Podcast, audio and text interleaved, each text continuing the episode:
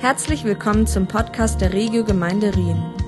Wir hoffen, dass die Predigt von Wolfram Nilles dich persönlich anspricht und bereichert. Ich gucke nochmal so in die Runde, weil ich mich einfach freue, euch zu sehen. Danke, Franziska. Einfach gut. Äh, bin so dankbar um, um jeden Einzelnen, der hier ist heute. Hier habe ich auch, sehe ich auch gerade jemanden noch äh, nicht so häufig da ist. Wir haben uns bei der Hochzeit gesehen. Sehr gut. Ja, und vielleicht geht es dem einen oder anderen. Ich möchte auch die begrüßen, die online mit äh, zugeschaltet sind. Wir haben ja in letzter Zeit wahrscheinlich äh, mindestens so viele wie hier vor Ort sind, die dann eben auch zugucken und der Predigt mithören. Und schön, dass Sie auch damit eingeschaltet sind. Wer hätte gedacht, dass wir äh, nach so vielen Monaten, nachdem es dann eben auch wieder losgeht, äh, nach der Sommerzeit, dass wir jetzt immer noch nicht in der ganz normalen Normalität angelangt sind. Ich glaube, das hätte auch der, die Person mit der größten prophetischen Gabe nicht vorausahnen können. Ähm, und ich finde das ehrlich gesagt etwas mühsam. Und vielleicht geht's dir da ähnlich. Ich äh, möchte einfach, dass das wieder zurückkommt, aber vielleicht oder voraussichtlich ist es so, dass wir mit einer neuen Normalität erstmal auch eine Zeit lang noch leben müssen. Und gleichzeitig möchte ich mich, habe ich mir für mich vorgenommen, möchte ich mich durch die Einschränkung mir nicht die Freude am Herrn, die Freude an unseren Gottesdiensten und die Freude an der Gemeinschaft rauben lassen und immer mich wieder dazu zu entscheiden, dankbar zu sein, was wir haben und was geht und nicht bei dem stehen zu bleiben, was im Moment nicht haben und was nicht geht. Und wenn du das auch so siehst, dann sag doch mal Amen dazu. Leute, und das ist eine Entscheidung, die wir treffen können. Die, die macht Gott nicht für uns. Gott ist jederzeit da. Er ist happy. Er ist nicht im Lockdown. Er ist nicht im Urlaub. Und er freut sich auf uns. Und wir haben die Entscheidung, und manchmal sind es ja wirklich Champagnerprobleme, worüber wir uns unterhalten, wenn man das dann wieder vergleicht mit anderen Dingen, was, was andere irgendwie haben die Bilder etwas gesehen aus Beirut oder wo auch immer. Und das soll das nicht klein machen. Auch, auch in unseren Breitengraden sind Menschen unwahrscheinlich einsam, kämpfen damit, dass diese Dinge irgendwie weggebrochen sind. Und es ist aber gleichzeitig eine gute Gelegenheit für den Leib Christi, Licht und Salz zu sein in dieser Welt. Heute ist der erste von vier sogenannten Signing Up Sundays wir nennen ja unsere Dinge immer gerne irgendwie Englisch. Das klingt manchmal ein bisschen äh, prickelnder als Anmeldesonntage. Da kommt ja keiner. Aber Signing Up Sunday, come on, das ist super cool. Und an denen kann man sich neben den Connect-Gruppen eben jetzt neuerdings auch für eine Dienstgruppe oder einen Dienstbereich anmelden. Und alle sagen, flippen aus. Yeah! Wir sagen ja immer wieder mal, dass es viele Gründe gibt, sich einer Gemeinde anzuschließen. Aber es gibt eigentlich nur zwei zentrale Gründe, warum man über längere Zeit bleibt. Grund Nummer eins, man findet ein Beziehungsnetz und Freundschaften in einer kleineren Gruppe oder Gemeinschaft, in der man andere kennenlernt und selbst erkannt wird. Und hier möchte ich einfach das nochmal gerne unterstreichen, was Raffi gesagt hat. In Zeiten wie diesen umso wichtiger, dass du eine Beziehungsumfeld hast, eine Kleingruppe.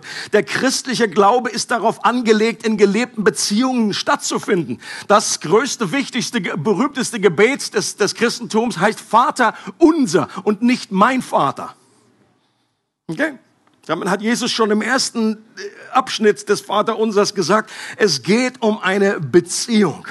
Und äh, bin sehr froh auch um den Schwerpunkt, die Erinnerung, die Daniel bei seiner letzten Predigt, die übrigens hervorragend war, für ein erstes Mal hier vorne. Hat er uns da so gut dran erinnert, wie wichtig das ist, irgendwie in einer geistlichen Familie und eben auch mit Freundschaften unterwegs zu sein. Der zweite Grund ist, dass wir mitarbeiten und mitgestalten können. Dass wir Bereiche finden, in denen wir aktiv unsere Gaben und unsere Energie einsetzen können, um einer Sache zu dienen, die größer ist als wir selbst. Wir Menschen sind von Gott so gestrickt, dass wir einen Unterschied machen und etwas Sinnvolles gestalten wollen. Das ist in uns. Als ich hier heute Morgen ankam, äh, haben Emanuel und Benjamin die sind jetzt leider nicht hier, dass sie es hören können, äh, die haben mir schon mal irgendwie, they made my day, wie man so auf Deutsch sagt. Weil, weil, sie gleich, hoppala, weil sie gleich gesagt haben, Wolfi, können wir, danke, können wir irgendwie was noch mitarbeiten? Können wir noch was machen? Und natürlich hilft es auch, wenn man gut erzogen ist. Das ist dann noch gut, ein guter Nebeneffekt. Aber ich glaube, es bringt einfach diese, diese Sehnsucht da zum Ausdruck. Wir wollen hier etwas mitgestalten. Wir möchten mit dabei sein und etwas mitmachen. Also vielen Dank. Du berichtest das bitte aus an deine Kids, Dennis. Wenn es um dieses Thema Dienen geht, mitarbeiten, dieses, diesen Herzschlag von Jesus zu übernehmen, dann fange ich aber meistens mit der aller, aller wichtigsten Erinnerung an. Und die hört sich folgendermaßen an. Und das ist auch der Titel dieser Predigt. Hör auf, Gott zu dienen. Das hast du jetzt nicht erwartet, hä? Oder die schon länger hier in der Gemeinde sind, die haben genau das erwartet. ich wiederhole mich ja auch ab und zu. Vielleicht nicht eine Aussage, die so wahnsinnig produktiv ist oder eher kontraproduktiv ist, wenn man ja eigentlich möchte, äh, Leute ermutigen möchte, hey doch mitzuarbeiten, wenn man dann irgendwie zum Ausdruck bringt, bitte hör auf, Gott zu dienen. Und ich glaube aber genau das ist das Verrückte oder das eben dieses, diese, im christlichen Glauben, mir gefällt das. Ich finde das so faszinierend, dass es einfach, äh, die Großen sind die Kleinen und die Letzten die Ersten. Das ist alles irgendwie ist verdreht. Und wenn du etwas ermutigen willst, dann mach gerade das Gegenteil. Und Gott möchte, dass wir erstmal freigesetzt sind. Hör auf, Gott zu dienen.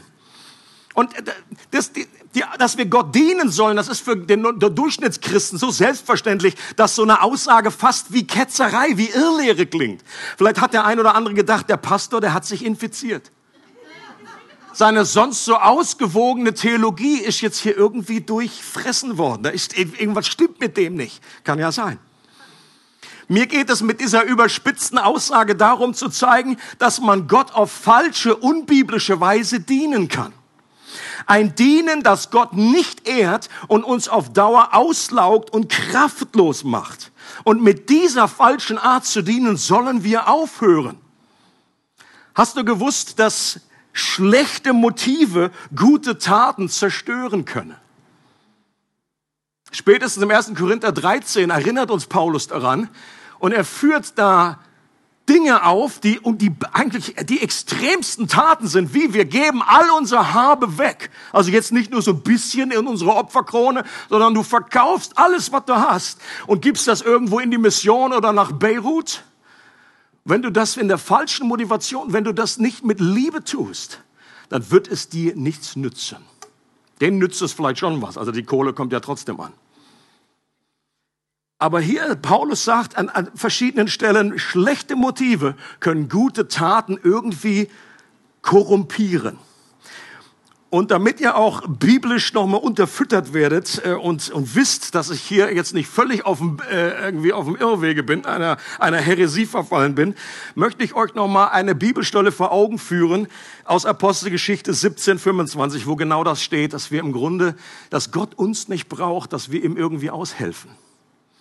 Paulus sagt, er, und gemeint ist Gott, ist auch nicht darauf angewiesen, dass wir Menschen ihm dienen. Nicht er ist von uns abhängig, sondern wir von ihm. Er ist es, der uns allen das Leben und die Luft zum Atmen gibt und uns mit allem versorgt, was wir zum Leben brauchen. Okay? Gott ist nicht darauf angewiesen, dass wir Menschen ihm dienen. Das ist schon mal, das ist immer die befreiende erste Stufe, die wir irgendwie neu uns daran erinnern müssen. Erinnert euch daran, als Jesus gesagt hat, Markus 10, 45, ich bin nicht gekommen, um bedient zu werden, sondern um zu dienen und mein Leben zu geben als Lösegeld für viele. Das ist von Gott, das war seine Initiative. Und falsch motiviert ist unser Engagement dann, wenn wir das vergessen und in die Falle tappen, dass Gott schon irgendwie auf uns angewiesen ist. Und wenn wir nicht so richtig in der Spur laufen und ihm nicht richtig assistieren hier auf der Erde, dann bleibt halt hier viel liegen und Gott kommt nicht so richtig zum Ziel. Das nennt man Messias-Komplex. Okay? Solltest du an dem leiden, dann Verabschiede dich jetzt einfach davon. Wenn das immer noch nicht hilft, beten wir gerne noch für dich. Messias-Komplex. Dass wir irgendwie denken, ja Jesus, und deswegen auch Erinnerung an die, äh, was Jesus alles von seinem Homeoffice tut. Ja, Jesus hat nicht diese Erde verlassen und gesagt, Leute, jetzt macht ihr halt irgendwie weiter, aber ich wünsche euch, hey, Daumen hoch, gebt alles, weil ich mache erstmal Ferien. Oder dass, dass Gott da irgendwie, dass er da nicht mehr die Kontrolle hat und ständig irgendwie so, oh meine, die, die Gurkentruppe. Was machen sie wieder? Oder würden sie doch alle mitarbeiten? Jetzt läuft mir das ja alles aus dem Ruder. Das ist nicht der Fall. Gott hat alles im Griff. Er ist der König. Er ist der Priester. Er ist der Prophet. Er regiert von seinem Oval Office aus. John Piper, ein schon öfters gehörtes Zitat. Nach was hält Gott in der Welt Ausschau? Nach Assistenten? Nein. Das Evangelium ist keine Hilfe gesucht Anzeige. Es ist eine Hilfe angeboten Anzeige. Gott sucht nicht nach Menschen, die für ihn arbeiten, sondern Menschen, die es zulassen, dass er mächtig in und durch sie arbeitet. Ihr dürft ruhig auch noch mal Amen sagen an dem Stelle. Leute, und das macht einen riesen Unterschied. Ob du einfach von so einer Haltung herkommst, oh ja, Mensch, ich muss Gott irgendwie aushelfen. Oder ob du weißt und auch gespürt hast, dass es gibt nichts, was einen Menschen mehr Erfüllung bringt und mehr motiviert, als sich von Gott zu gebrauchen lassen und durch seine Kraft Dinge mitzugestalten. Falsch motiviert ist unser Engagement zu dienen, auch dann, wenn wir der Lüge auf den Leim gehen, dass wir Gottes Geschenke und Gnade irgendwie zurückzahlen müssen. Ein Theologe nennt das die Schuldnerethik.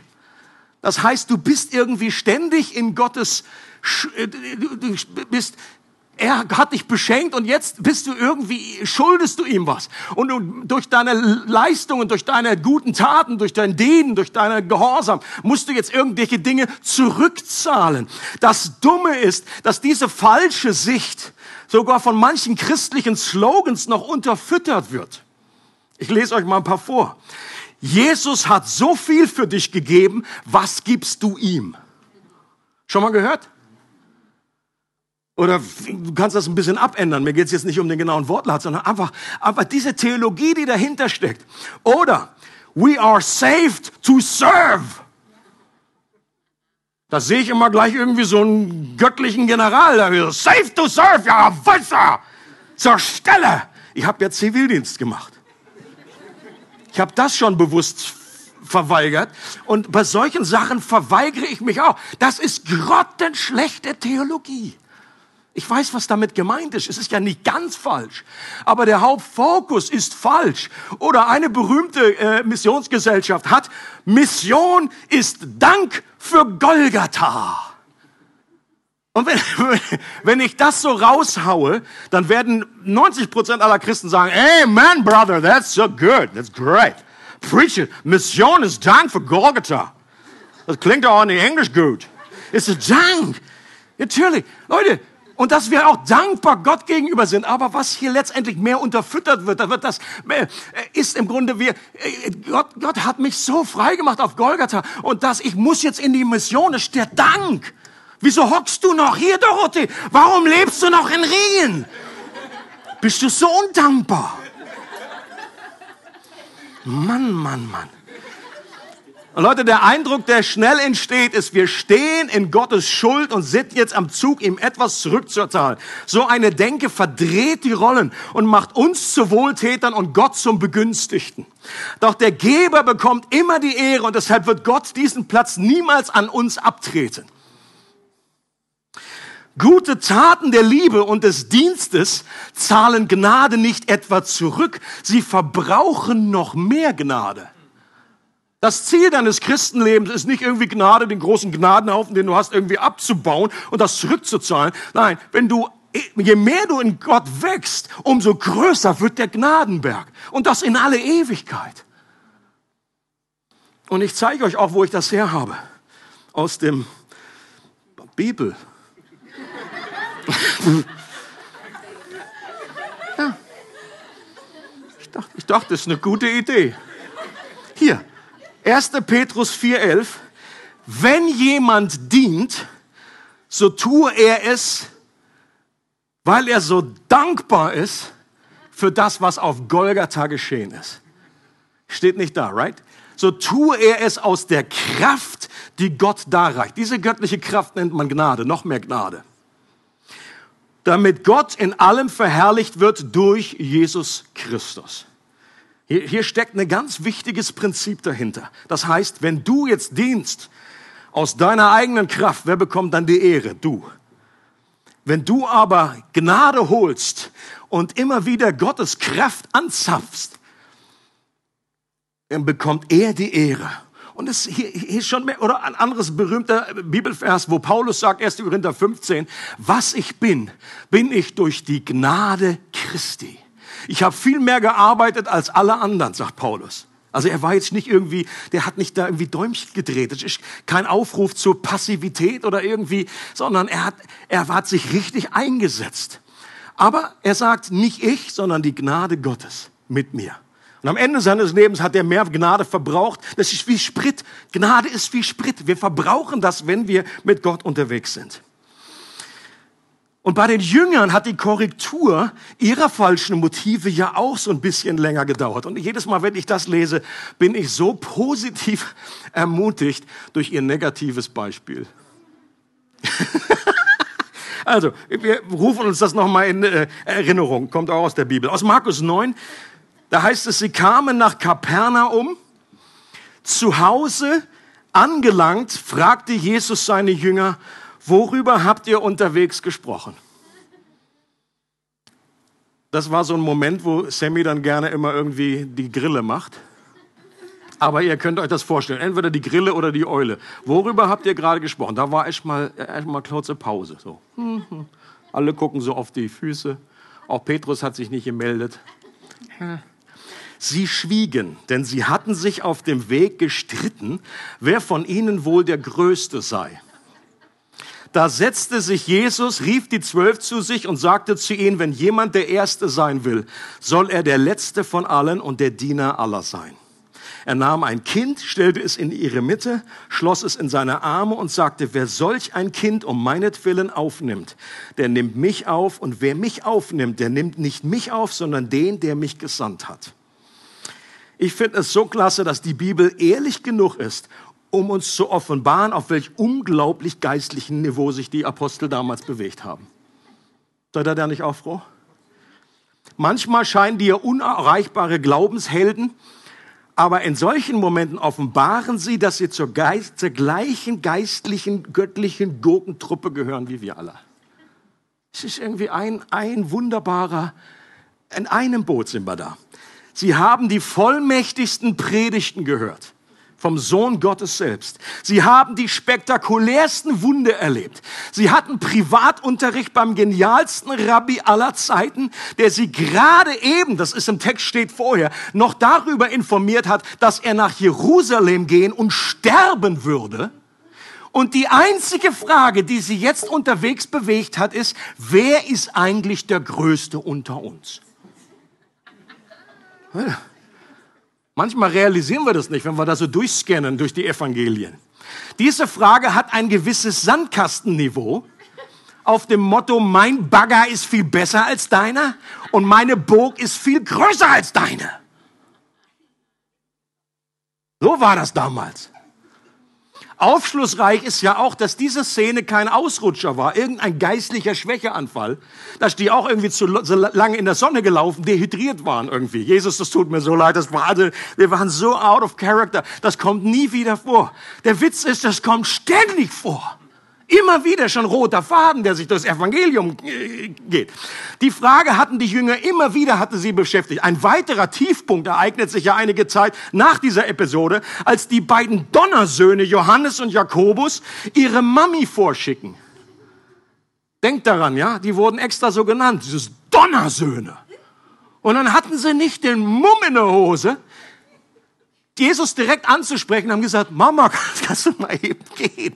Gehst du mal zum Meister und fragst ihn, ob einer zur Rechten und einer zur Linken sitzen kann, wenn Jesus dann auf dem Thron sitzt.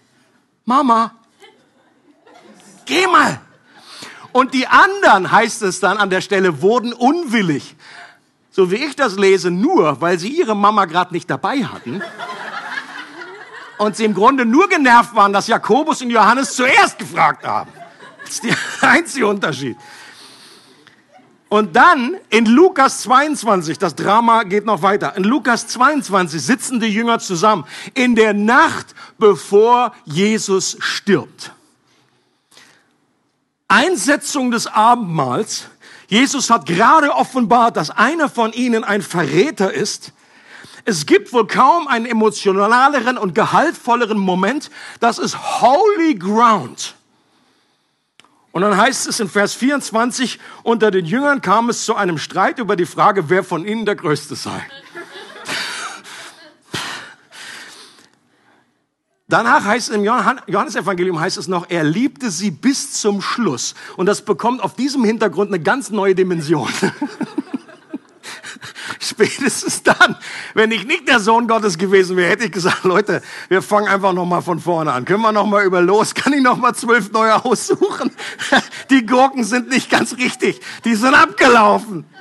Er liebte sie bis zum Schluss, Leute. Und aber eben, in dem Moment, wo wir uns irgendwie erheben über die, sind wir aber auch schon wieder irgendwie genau in demselben uns vergleichen Nummer drinne.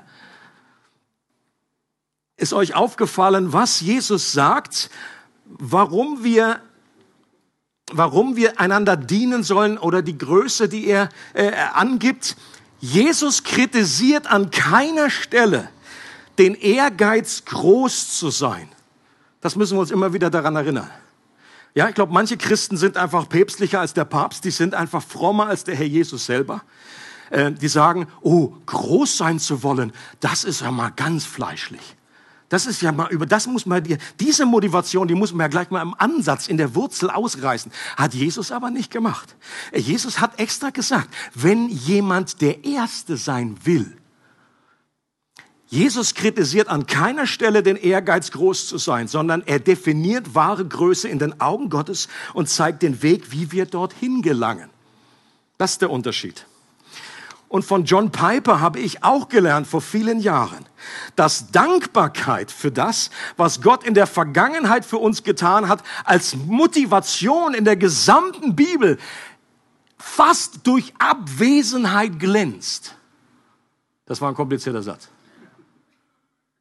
Nochmal positiv ausgedrückt. Du findest, oder andersrum, wenn ich jetzt eine Umfrage machen würde unter Christen, sag mir mal, was ist eine der Hauptmotivationen, um Jesus nachzufolgen, um ihm zu gehorchen und ihm zu dienen, dann würde ich mal behaupten, dass zwischen 90 und 100 Prozent der Christen angeben würde, ja, Dankbarkeit ist doch mit Sicherheit einer der Big, Big Three oder Big Five oder whatever. Ich bin schon wieder aus dem Bild. Hallo. Was interessant ist, ist, dass du das im Grunde in der, ganz, in der ganzen Bibel du nur ganz, ganz wenige Stellen findest, die vielleicht mal in diese Hinsicht noch tönen. Es ist auf jeden Fall nicht die Hauptmotivation. Dankbarkeit für das, was Gott in der Vergangenheit getan hat, ist nicht die Hauptmotivation, um Gott zu dienen. Leute, und das ist Revelation. Und das ist, das müssen wir wissen. Nicht Dankbarkeit für vergangene Gnade, sondern Glauben an die Verheißung zukünftiger Gnade wird immer wieder als zentrales Motiv genannt. Jesus verheißt einen besonderen Segen seiner Gegenwart und Nähe wenn wir andere Menschen um seinetwillen dienen und sie um seinetwillen lieben. Habt ihr das gelesen in dieser Stelle hier? Er nahm ein Kind, stellte es in ihre Mitte, schloss es in seine Arme und sagte, wer solch ein Kind um meinetwillen aufnimmt, der nimmt mich auf. Und wer mich aufnimmt, der nimmt nicht mich auf, sondern den, der mich gesandt hat. Hier verheißt Jesus eine besondere Gegenwart, einen besonderen Blessing, eine besondere äh, Salbung, nenn es wie du willst, aber etwas, es hat, Jesus sagt hier nicht, ja, ja, natürlich müsst ihr irgendwie äh, einander dienen und demütig den anderen die Füße waschen. Denkt doch daran, was ich für euch getan habe. Das hat er eben nicht gesagt sondern er verweist auf das, auf die zukünftige Gnade, die, auf die Verheißung, die er uns noch in Aussicht stellt. Mutter Teresa, von ihr wird gesagt, dass sie, wie, wie, wie sie ihren Dienst äh, gestaltet hat. Sie hat gesagt, zuerst treffen wir uns früh am Morgen und suchen Jesus im Gebet. Und dann gehen wir raus auf die Straßen und suchen Jesus dort unter den Armen. Steht ihr den Ansatz? Die, die haben nicht nur ge geholfen irgendwie, äh, irgendwie als, als guten Menschen und jetzt irgendwie, äh, ist ja, ist ja auch schon äh, gut. Aber äh, viel wichtiger ist, dass Jesus sagt, ich bin in diesem Kind. Ich bin in, diesem, in dieser armen Person. Ich lebe. Wenn ihr das etwas der tut, dann tut ihr es mir. Oder in Johannes 14 dasselbe Prinzip, wo Jesus sagt, wenn jemand mich liebt, wird er sich nach meinem Wort richten. Mein Vater wird ihn lieben und wir werden zu ihm kommen und bei ihm wohnen. Ist das da, dieser Bibelvers? Kennt Nicht da? Okay. Jesus und das ganze Neue Testament verheißt außerdem ein besonderes Maß an Freude und einen wachsenden Lohn, wenn wir ihm aus den richtigen Motiven dienen. Auch hier erlebe ich immer wieder, wir Christen irgendwie, das ist ihnen fast zu unfromm, vom Lohn zu reden. Da denken sie automatisch, ja, da verdienen wir uns jetzt doch wieder irgendwie was. Nein, nein, nein, nein, ich hat nichts mit. Äh, äh, wir sind errettet aus Gnade. Aber Jesus äh, lest in, in der Bergpredigt durch. Womit motiviert äh, Jesus seine Jünger damals zu beten? Er sagt, geh in die Kammer, schließ ab für dich und bete nicht vor anderen, sondern bete im Verborgenen. Denn der Vater im Himmel, der ins Verborgene schaut, wird dich belohnen. Oder dasselbe mit Fasten. Wenn du fastest, dann faste im Verborgenen, äh, damit der Vater dich belohnt. Finanzen, Almosen, etwas spenden, etwas geben. Womit motiviert Jesus der Herr selber? Er sagt auch hier an der Stelle nicht, ja, weil ihr doch so dankbar seid, weil ich euch errettet habe, weil ich für euch gestorben bin. Wohl das Mindeste, dass ihr mir eure Kohle gibt. Save to serve, du Gurkentruppe. Das sagt er eben nicht. Und so oft kommt in Predigten irgendwie, auch wenn das ein bisschen subtiler ist, als, also so wie ich das jetzt hier überziehe, kommt oftmals so dieser Druck rüber, so dieses moralische, ja, jetzt macht er mal. Jesus sagt, wenn du etwas gibst, dann wird dich der Vater im Himmel, sammle dir Schätze im Himmel. Und das dürfen wir und das sollen wir und das darf auch unsere Motivation sein. Eine berühmte Stelle, an der das deutlich wird, ist Apostelgeschichte 20, Vers 35. Damit wollte ich euch zeigen, sagt Paulus, wie man arbeiten muss. Also hier sagt er, okay, arbeiten ist schon noch, ja, ist irgendwie nicht aufgehoben. So. Sich einzusetzen, äh, um den Armen zu helfen, war ein ganz wichtiger Schwerpunkt. Und das zu erfüllen, was unser Herr Jesus selbst gesagt hat. Und jetzt kommt, im Griechischen ist das noch viel besser verknüpft, indemisch, ein Partizip. Und er sagt, das ist die Art und Weise, wie ihr euch daran erinnert, wie wir den Armen helfen, wie wir motiviert werden, indem wir daran denken, was unser Herr gesagt hat, geben macht glücklicher als nehmen. Leute, das ist, die, das ist die Motivation, die Jesus gibt. Auch hier wiederum, du findest nichts an dieser Stelle, wo Jesus irgendwie zurückschaut und sagt, ja, eben, weil ihr ja so dankbar seid, weil da, da, da, da, da, da.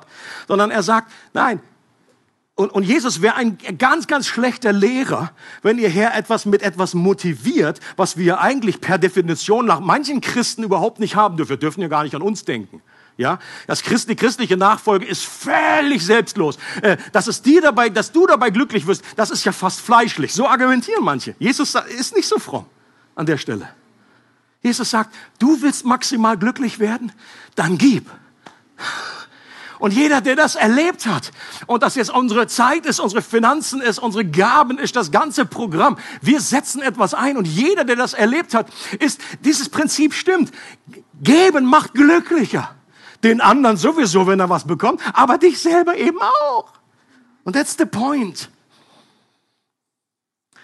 Und Paulus sagt an einer Stelle, 2. Korinther, seine Job Description, wie er sich selber versteht. Wie ist meine Arbeit? Was, als wie bezeichne ich mich? Er sagt, wir sind Mitarbeiter an eurer Freude. Mitarbeiter an eurer Freude cool ausgedrückt. Er sagt, ich möchte, dass eure Freude wächst und dabei wächst auch meine eigene Freude. Und deswegen, ein passiver Christ wird auf Dauer immer zu einem unzufriedenen und unglücklichen Christen. Und es ist genauso der falsche Weg wie auch das super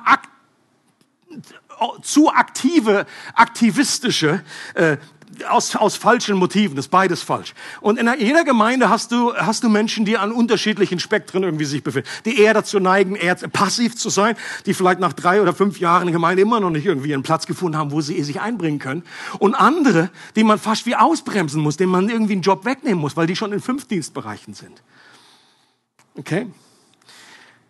Und der befreiende Weg des Evangeliums ist, dient dem Herrn mit Freuden. Genau wie bei der Aufforderung, ihn zu loben, alle, die schon länger in der Gemeinde sind, kennen diese Argumentationskette. Wie, wie kann Gott uns auffordern, ihn zu loben? Braucht er das? Und genauso parallel ist das eben auch in diesem Bereich mit Dienst. Gott fordert uns auf, ihm zu dienen, nicht weil er das braucht, sondern weil wir das brauchen. Weil er möchte, dass unsere Freude wächst und vollkommen wird. Und ich bin grundsätzlich so stolz und so dankbar, in einer Gemeinde zu sein, die das wo viele das schon verinnerlicht haben und die so einfach großzügig sind mit ihrem Engagement die das wissen, einfach in die verschiedenen Bereiche, allein wenn man Sonntagmorgen hier reinkommt, wie am Wuseln ist, wie Worship Team, einfach die Kids, wie einfach da treu gedient wird, mitgearbeitet wird, Gebetsteam, was ich will jetzt gar nicht anfangen, irgendwie die verschiedenen Bereiche aufzunehmen, weil die Gefahr ist, ich werde sowieso welche vergessen. Das ist auch nicht der Punkt. Der Punkt ist einfach, ich glaube, wir haben unwahrscheinlich äh, einen hohen Quotienten und gleichzeitig brauchen wir immer wieder diese Erinnerung und auch neue Leute, äh, ihnen es klarer durch, durchsichtbar, durchschaubar zu machen, wo kann man sich hier auch einsetzen, wo kann ich meine Gaben mit einbringen. Und natürlich bedeutet das nicht, dass wir erst dann anfangen zu dienen, wenn unsere Motive so 100% geläutert sind.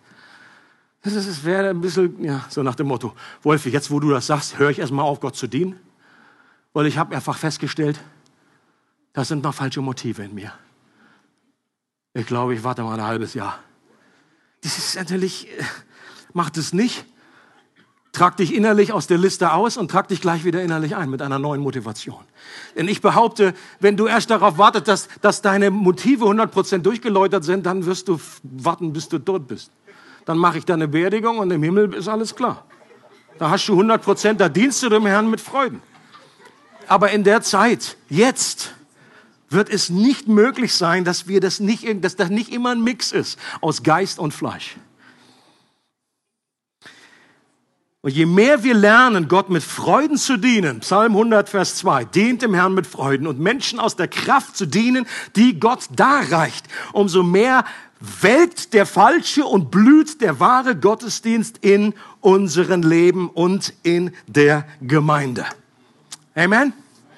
Und das wünsche ich mir von Herzen, dass das wirklich mehr und mehr passiert. Und deswegen war das eben auch heute das Thema, weil wir auch heute in diesem ersten Signing-up Gottesdienst äh, zwei Bereiche kurz vorstellen und in jedem Gottesdienst kommen zwei weitere dazu. Die findet ihr auch online äh, im Internet. Das wird noch ein bisschen ausgebaut, kurze Begleittexte dazu.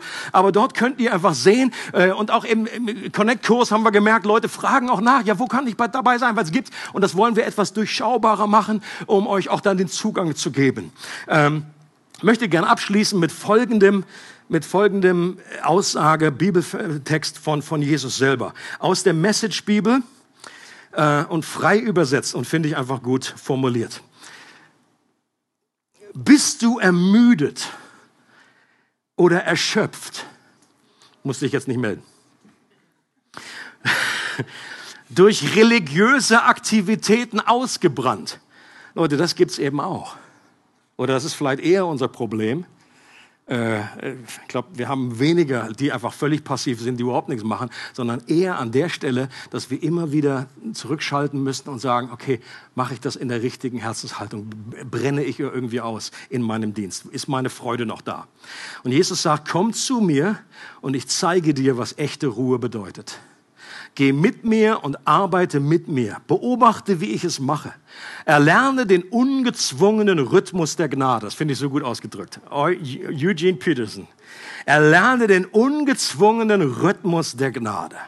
Ich werde dir keine unnötigen Lasten oder etwas Unpassendes auferlegen. Bleibe in meiner Nähe und du wirst lernen, mit einer Leichtigkeit zu leben. Ich helfe dir dabei. Du wirst erfahren, dass echte Demut frei macht. Es freut uns, dass du heute zugehört hast.